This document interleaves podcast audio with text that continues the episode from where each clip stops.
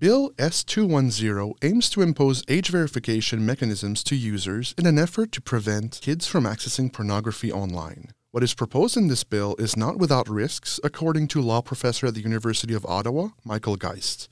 He accepted our invitation for an interview. Mr. Geist, good morning. Oh, good morning. Why do you think this bill wouldn't meet its own expectations? For example, would it define pornography properly? Does it go far enough, not far enough? Is there anything you can tell us about that? Yeah, I, I, mean, listen, the, the bill does try to draw on some existing definitions around things like sexually explicit material, but the concerns with the bill really fall into, I think, three main categories. One has to do with privacy related concerns. Is it seeks to essentially impose age verification technologies that countries like Australia have said continue to raise real privacy risks. I think it is hugely overbroad. It doesn't just target sites that are porno- pornographic sites. It's it covers social media, it covers search. So if we're talking about Twitter, if we're talking about Google searches, theory those are covered by this as well, and it institutes a full website blocking system in which Canadian internet providers could be compelled to block access to foreign sites uh, and explicitly acknowledges that they, that may result in Canadians not having access to lawful content. So we're talking about something that is also uh, not exactly well defined as to what is going to be collected.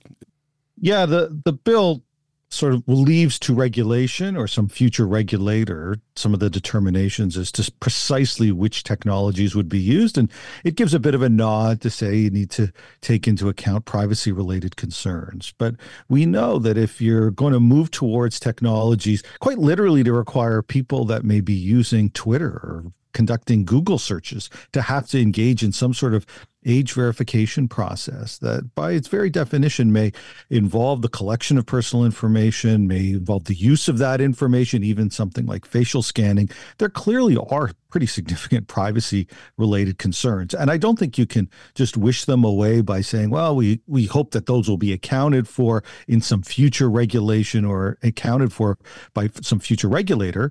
And that is really precisely why we've had countries like Australia having looked at this saying, just no, this is this technology is not ready to be used broadly in this kind of fashion. And there are provisions in the bill, if I understand well, that ensures that either the government or the companies doing this uh, data collection to destroy this identifying information. But do we have reason to believe that this is not enough just having mentioned it in the legislation? And can it even be done with our current technology from what you've seen? Well, you know, it's hard to know in part because the legislation doesn't specify particular technology. And, and I think proponents would say that's a feature, not a bug. They'd say, listen, we want to be able to adapt as new technologies emerge. The problem is we're seeking to legislate now. We're putting an enormous amount of faith or trust in a in a regulatory process. When, if we take a look at recent experience around internet regulation, we often see that the regulatory process is inaccessible to many Canadians. It's at times been used by the government to, frankly, overhaul its own legislation uh, after having passed those bills. So, I think there are real reasons for concern that if we leave these issues to that later date, there are some significant risks that might arise. I've seen also in 2014 there's a ruling from the Supreme Court that guarantees under charters of rights and freedom the right to online privacy. Do you think that could come into play here?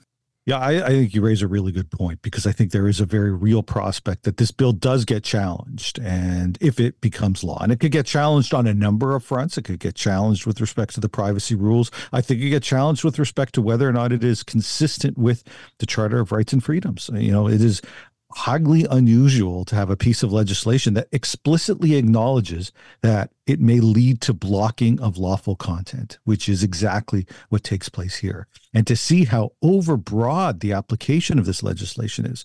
While other countries or jurisdictions that have tried to legislate, where they've done so, they've often said, okay, we're going to really target the pornography sites to ensure that they've got a certain percentage of pornography.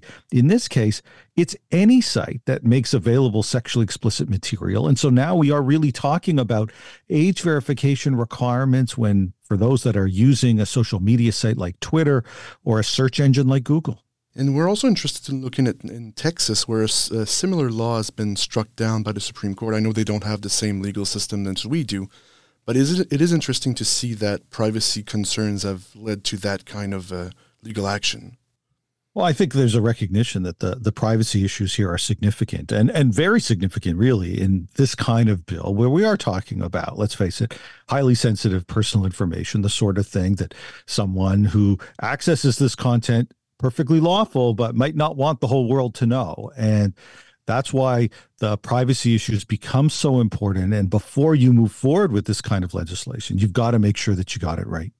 And do you think there's a way to prevent minors from accessing pornography online that would not create these issues that you described with this bill? I think so. You know, I think the starting point here is to use internet filters. It's to essentially put the power in the hands of parents to make decisions on behalf of their kids to ensure that when their kids access the internet, whether by by way of a computer at home or if they have a cell phone, that they've installed filtering software that seeks to deny them access to content that their parents deem inappropriate. And I'm not going to say that's perfect. Of course, there's going to be instances where uh, the kids, especially as they get older, are going to find ways to get around the technology. But the same can be said for this legislation, where users can use VPNs to try to get around some of the blocking or limitations that are put into place. So, you know, we, we move forward with legislation that the proponents acknowledge has technological limitations. Why not move forward with something that is far less draconian, that may also have some limitations, but that's the, I think, the right place to start rather than having the government come in with this overbroad regulation with site blocking, with privacy risks. Let's put it in the hands of parents, ensure they have the technologies they need to try to address these issues, and then evaluate whether or not it's been sufficiently effective right, Michael Geist, professor of law at the University of Ottawa. Thank you for coming on. Oh, my pleasure. Thanks for having me.